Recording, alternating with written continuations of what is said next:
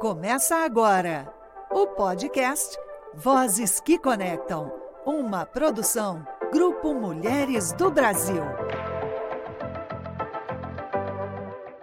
Olá, este é o Vozes que Conectam, o podcast do Grupo Mulheres do Brasil. A cada episódio, trazemos mulheres que atuam ativamente em projetos promovidos em organizações da sociedade civil e ou trabalhos individuais e que impactam no fomento, desenvolvimento e aplicação de políticas públicas alinhados aos Objetivos de Desenvolvimento Sustentável da ONU, Agenda 2030. No episódio de hoje, nós vamos falar sobre o Grupo Mulheres do Brasil. Sou Mariângela Fragão, uma das apresentadoras do Voz que Conectam, e hoje recebo a Alexandra Segantin, CEO do Grupo Mulheres do Brasil. Alexandra, seja muito bem-vinda ao nosso podcast. É uma honra tê-la em nosso episódio de estreia e peço que você nos fale um pouco mais sobre você. Ai, que felicidade estar começando esse episódio de estreia, porque eu sou muito fã do Comitê Vozes já há muito tempo, desde a pandemia, quando ele foi trabalhando assiduamente, uh, mesmo com todas as dificuldades daquele momento, desde o momento online, eram novas lideranças, então vocês são muito queridas para o Grupo Mulheres do Brasil, então é uma honra estar estreando com vocês esse podcast que vai ser certamente um sucesso para o Comitê Voz e para o Grupo Mulheres do Brasil. Obrigada, Alex. É, Alex, olha, o, o, Grupo Mulheres do Brasil ele tem apenas nove anos de existência e conduz uma série de projetos voltados à transformação da sociedade, em busca da igualdade entre gêneros e raças e a construção de um país melhor para todos. Alex, nos fale sobre o crescimento do Grupo Mulheres do Brasil e suas principais conquistas. Respondendo um pouquinho também até a pergunta anterior, o Grupo Mulheres do Brasil eu vi crescer quando ele tinha mil mulheres e a gente achava que, nossa, que grupo grande, que quanta coisa, né? Começou com 40 mulheres que foram conversar com o governo federal para falar sobre empreendedorismo feminino. Quando eu já entrei, uma indicava a outra naquela época, tudo eu também vim indicada por uma amiga, eu sou advogada de formação, de atuação, 20 anos de carreira na área tributária principalmente. E você queria largar o mundo, você falou assim, preciso de mais, de mais, né, de mais. E aqui eu tinha tudo que eu sempre sonhei, né? As pessoas que eu queria estar, pensando causas para todo mundo, de uma maneira muito leve, gostosa de estar. A casa é um lugar lindo que todo mundo precisa vir conhecer, porque sem, realmente a gente sente no Brasil e ver esse crescimento, porque daí eu ia num comitê, eu participava do outro comitê, quando eu não sabia o que comitê que eu estava querendo, tem o Pipoca com conteúdos, que até hoje a gente tem, que traz muito conteúdo para todo mundo, e esse crescimento foi feito de uma maneira orgânica. A Luísa Helena Trajano, né, que é a nossa presidente, ela falava uh, sempre, ela fala sempre, né, que é o movimento caótico, que vai do caos para a ordem. Então não é que você começa no caos e, e chega à ordem um dia, não. É tudo ao mesmo tempo. Vai dando caos, vai pondo ordem, vai criando novo caos. Por isso que somos 20 comitês temáticos falando sobre saúde, sobre educação, sobre igualdade racial, violência contra a mulher, políticas públicas e também sobre vozes, como que pôr a voz da mulher, porque a gente quer como o esporte para mulheres como um meio de transformação social. Então, todas as pautas que a gente consegue dar o protagonismo da mulher, porque a gente quer uma transformação de país, a gente quer um país melhor. Então, a gente trabalha no sistema que a gente conta que é do atacado e varejo, né? Já que a Luísa vem do, vem do, do varejo, né? Então fica bem claro para todo mundo. A gente vai fazendo teste, vai testando ações que a gente fazendo que dá colo, o que a gente quer fazer é ações e elas vão se transformando. O importante é se transformar em políticas públicas boas. E esse teste, então, por isso o caos, a ordem, a gente transformando. E dessas ações nasceu coisas importantíssimas para o próprio país. Então, como a questão que eu gosto de contar sempre da igualdade racial, quando não era uma pauta tão clara assim, e hoje a gente falar que a gente não basta ser racista, tem que ser antirracista. O Grupo Mulheres do Brasil trabalhou imensamente nessa pauta, trabalha imensamente nessa pauta e transformando mulheres negras para que elas acelerem nas suas carreiras, para desde carreiras de gestão até quando elas são mais novas. Então, é um projeto é, trazendo a ancestralidade, trazendo também outros movimentos também já com as crianças, de contando histórias da Mãe África, quando isso não era uma coisa absolutamente uh, tão comum como hoje a gente já vê, né? Então é uma pauta muito importante a gente ter. Nasceu de empresárias, mas desde o início já eram empresárias, tanto grandes que nem a Luísa, mas como da periferia, como da, da comunidade de Paraisópolis, que foi junto conversar. Então é isso que a gente quer sempre no Mulheres do Brasil. Uma outra pauta importantíssima, violência contra a mulher. Sim. A violência contra a mulher, a gente vem de uma cultura milenar, porque ela já vem junto com a colonização de que briga de marido e mulher não se mete a colher. E aí a gente começa a trabalhar não só internamente, conversando com as mulheres, dizendo assim, a gente não tem que julgar a mulher, não pode, não, assim, não pode haver maus não pode haver violência. Que tipos de violência? Não é só violência física, patrimonial, a moral e todo esse letramento que a gente foi fazendo com nós mesmas e com a sociedade, conversando com o Ministério Público, seguranças públicas de todo o país e outros movimentos também, até que a gente consegue uma parceria muito grande também com o próprio Magalu, que fez o 190, que você vendia a R$ 1,90 a, a colher e dizendo briga de marido e mulher, a gente mete a colher assim, e com uma cartilha dentro. Então, você transforma isso para a sociedade. Então, você uniu o terceiro setor, uniu a, as empresas, porque o próprio Magalu ainda tem uma ação muito forte com relação a isso, e passa e divulga isso para outras empresas, ensina sempre de uma maneira muito colaborativa, e até que a gente tem hoje, por exemplo, no estado de São Paulo, uma lei aprovada vigente que os condomínios são obrigados a informar se está tendo uma suspeita de violência doméstica. Então, olha só como que a gente avança. E tem um PL também que aguarda também encaminhamento e aprovação, que isso seja uma lei nacional. Então, assim, é a sociedade civil transformando um país. E fora Unidos pela Vacina, né? Sim. Que todo mundo conhece, que a nossa meta inicial era essa mesmo. Lá atrás, quando a gente não tinha nem comprado as vacinas, todo mundo vacinado em setembro. Meta cumprida com o governo, sociedade civil, empresas, todos que apoiaram. Então, foram mais de 4 mil voluntários, todos os estados atendidos, uh, com mulheres do Brasil, com empresários, com voluntários, trazendo realmente a possibilidade de que tivesse insumo suficiente para a gente receber as vacinas que vem do Programa Nacional de Imunização. Perfeito. Você disse assim, né, que o Unidos pela Vacina todo mundo conhece todo mundo conhece que está em torno é. dessa temática, né? Como a gente tem essa pretensão de que o nosso podcast ele é, o mundo é, é o limite para nós, é. né? Então é muito importante fazer chegar é. aos quatro cantos aí notícias de, de projetos tão bem sucedidos, vitoriosos e transformadores, né? Eu acredito que Unidos pela Vacina a gente vai ter uma consciência do que foi ainda daqui a algum tempo, porque ainda a gente sofre sequelas, né? De saúde emocional, que é visíveis, de saúde física, foram muitas perdas, de saúde econômica. Então, uh, e o Unidos pela Vacina, quem sabe, não tenha, você tem razão, Maria, a projeção que precisaria ter como um exemplo do que a sociedade civil é capaz de fazer. Nós que estamos envolvidos sabemos, mas não tem Muitas, eu penso que a gente precisaria de trabalhos acadêmicos, estudando de com, como isso foi feito de uma maneira simples, aí totalmente caótica. Sim. Que foi, ela é bonita de se contar, porque a Luísa veio também novamente da Luísa, inconformada assim, o que, que a gente como sociedade civil vai fazer? Uhum. Porque seja por um motivo ou por outro, seja porque você tem uma compaixão, seja porque você tem autocompaixão ou porque você quer ganhar dinheiro, a gente precisa vacinar, porque só assim a gente sai desse, desse processo e tudo volta a funcionar. As empresas voltam a funcionar, voltam a vender, as crianças voltam a estudar a economia volta a rodar e a saúde volta a prosperar.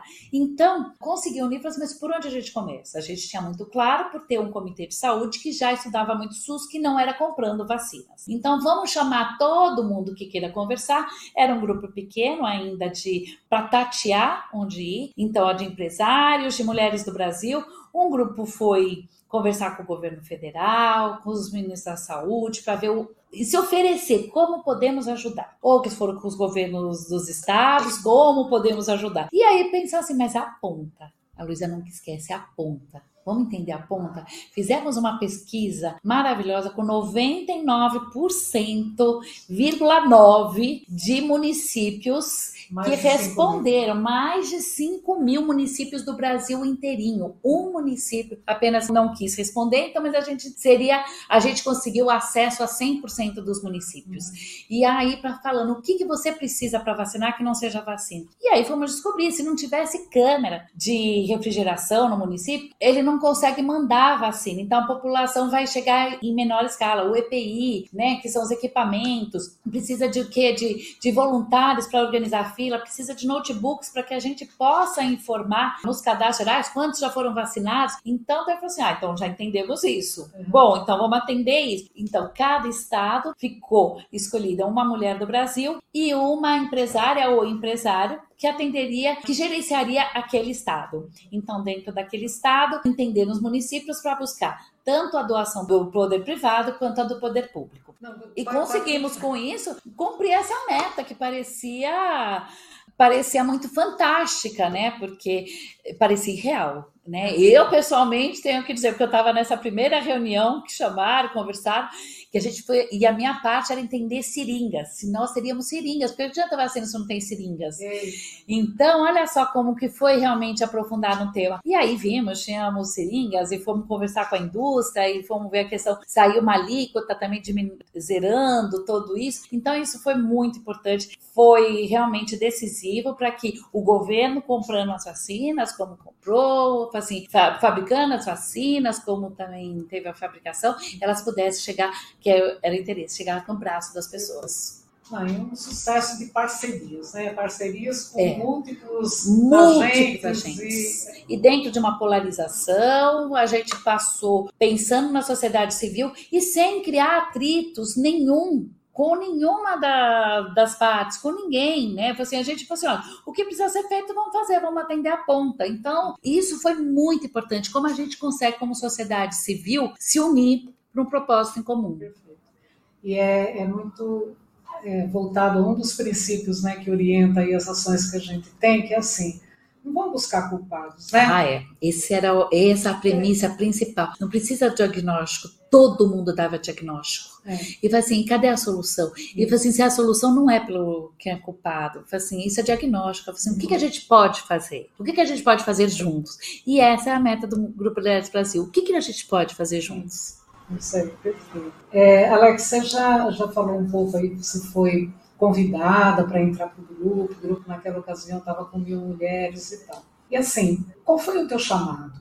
Né? Não foi só um convite, né? O que que mexeu ah. no teu coração? O que que te movimentou? Eu, eu tinha a sensação assim, que eu estava ouvindo o que eu queria ouvir. Sabe, muitas vezes vai numa palestra legal, que você escuta, nossa, que interessante. Mas até você saber que vai. Porque meu mundo é, é do direito, mas eu sempre fui muito curiosa. Eu gosto muito de, de, de ler, gosto muito de notícia, gosto muito de história. E aí parecia que estava tudo junto no mesmo lugar, né? Uhum. E é assim, e o que me move no meu coração é desigualdade social. É isso que me move, né? Eu assim, como que a gente supera a desigualdade? Então, você tendo tantas frentes para superar, então você vai e com pessoas muito legais, com aquelas mulheres que você admira horrores, você, assim, nossa, onde que elas estavam que não eram minha amiga de infância?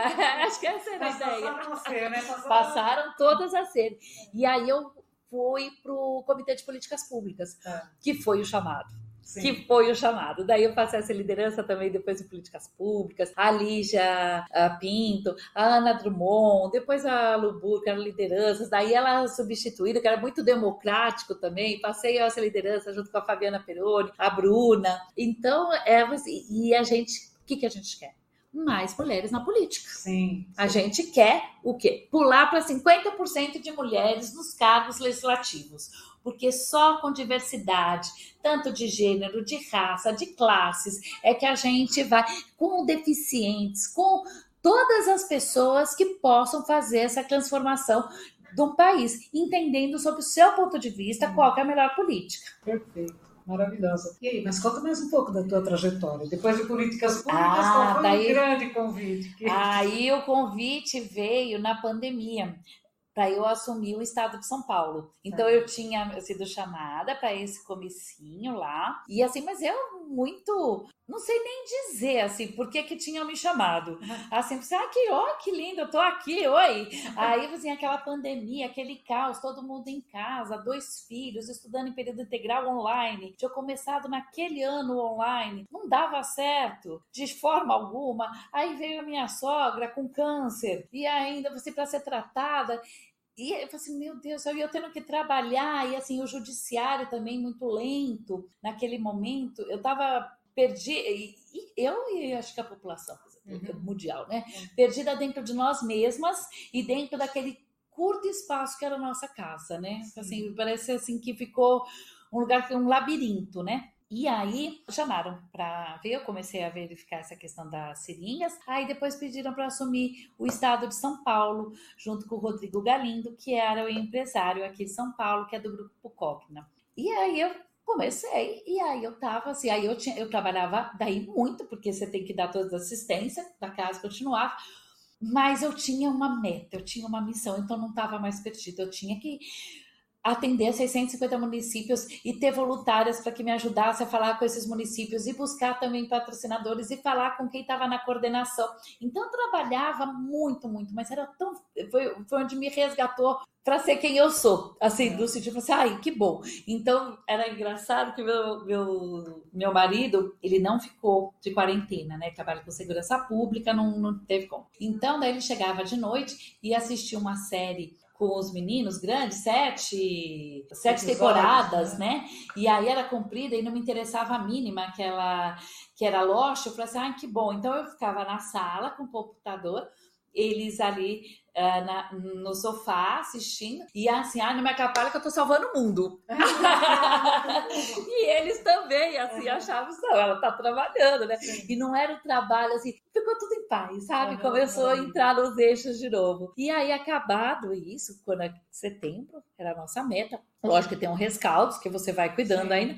A Luísa me liga umas uh, umas oito e meia da noite, toco do meu celular, né? O celular fala quem tá falando, né? Luísa Helena Trajana, que você levanta feliz, né? Oi, olha como tô importante, gente. Aí eu falei assim, mas o que, que ela queria? Porque não era um horário assim de falar que ela ligaria. Aí eu falei assim: oi, Luísa, tudo bem? Ela conversando, né? Eu achei que era do Unidos pela vacina. Aí ela fez o convite dizendo que a Marisa César, que é a minha antecessora, estava indo para o setor privado e que é assim que ela queria com a diretoria que eu entrasse no lugar. Eu fiquei assustadíssima. Eu assim, eu fiquei brava inclusive, que eu falava assim, eu não sou gestora, eu sou advogada. Não sei gerir não. Não, não dá tudo certo, bem, dá tudo certo. E eu ainda enfrentando. Aí ela pegou e falou assim: "Não quer, não quer".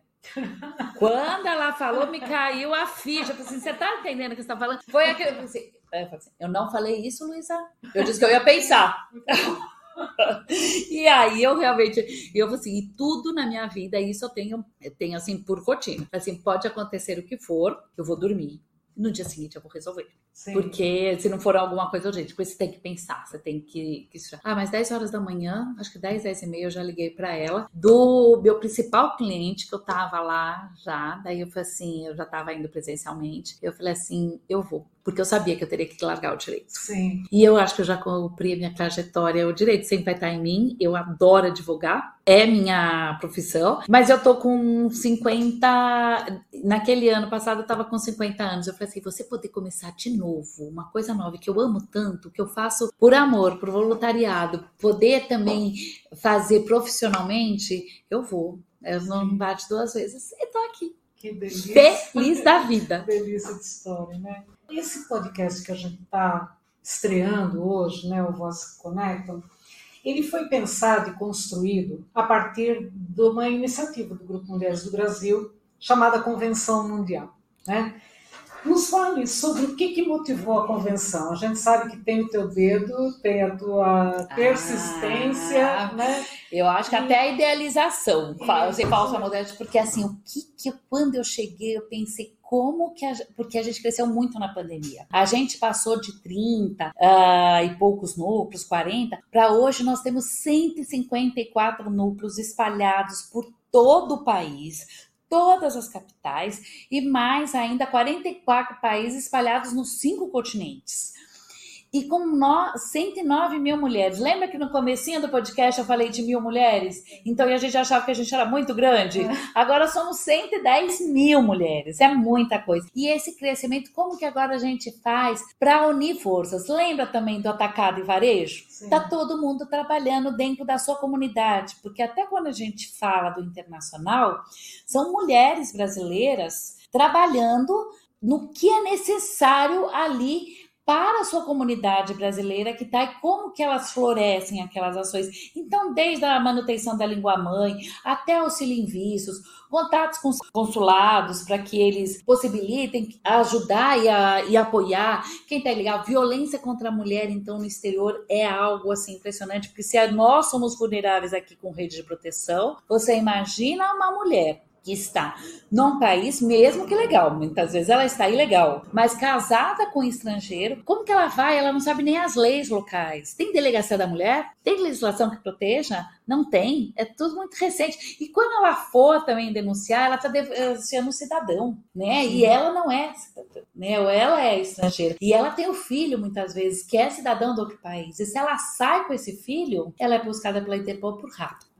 Então é muito grave. Então, olha a importância de a gente ter núcleos no exterior, que é essa rede de apoio para qualquer mulher que saia, que vai ser expatriada. E também a convenção veio assim, e nós todos aqui com as nossas regionalidades, né, no nosso país. Então, assim, a convenção vem da ideia aqui, o que nós podemos fazer juntas? Sim. 154 núcleos é muita coisa para a gente cuidar de cada um. Então, mas só que se a gente tem as 20 pautas, que são os nossos 20 comitês, que causas que nós vamos fazer juntas? O que que a gente pode, o que que o Vozes com mulheres de todo o Brasil e de fora, que morando em fora do país, podem fazer juntas? Como esse podcast. Ai, que gostoso, né? E, e como é que tá? Dá para dar um spoiler assim de ah, o quanto que está evoluindo? Está evoluindo muito bem. Então a gente ficou com as 20 causas, cada uma já tendo seus objetivos, porque então está ligado sempre aos ADS, onde a gente vai buscar uh, medidores de impacto. Então agora mesmo a gente está com uma parceria com o INC, que é uma organização de consultoria para empresas de terceiro setor, focadas mesmo em como que você uh, expande esse impacto, como você mede esses impactos. Então, a gente está fazendo de uma forma mais estruturada. Uh, no dia, dia 22 de outubro, Isso. mês que vem, a gente, num sábado, às 8 horas da manhã, vamos divulgar amplamente, mas para que todos estejam presentes para ver como que evoluímos e para se juntar. Porque muitas vezes é uma mulher do Brasil, mas não estou ligada a nenhuma causa. Se junta alguma causa, Convenção Mundial. Sim. Porque lá no Workplace tá Convenção Mundial, barra saúde, barra uh, vozes, barra refugiados. E aí você vai busca ir lá o histórico de como está acontecendo. Então é fácil de você se juntar, você se encaminha e a gente vai juntas fazendo transformações sociais importantes. Muito bom, delícia. Alex, a gente está se aproximando do final. Ah, né? pena. desse, desse episódio. É uma delícia essa a conversa. E aí eu queria te pedir assim para você deixar uma mensagem final, né, para quem está para quem tá nos ouvindo.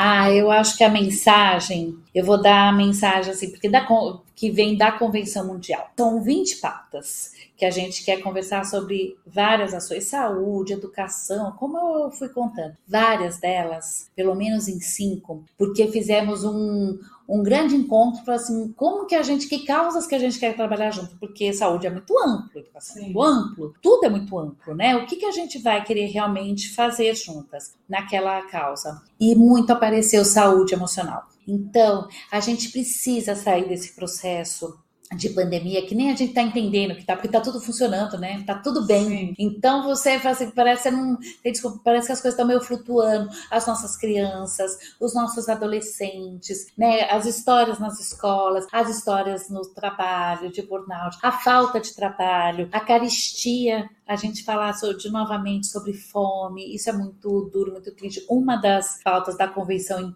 que é a pauta de comunidades, é fome. Sim. Vamos tentar resolver o problema do desperdício e da fome. Então, é venha, junte-se a nós, porque é uma das formas assim salvadoras, sempre foi. A gente, quando vem, dia 29, é, semana que vem, eu não sei se o podcast vai estar tá já no ar, mas que é 29 de setembro, mas mesmo se não estiver, vamos ter outros que chamam Portas Abertas, que também venha, que a gente conhece cada comitê, o que, que estamos fazendo, acompanhe as nossas redes, junte-se a nós, porque você, você buscando esses caminhos, a gente vai fazendo redes de apoio importantes, saudáveis e melhor do que tudo, ainda transformando o mundo, que é melhor, e de mulheres?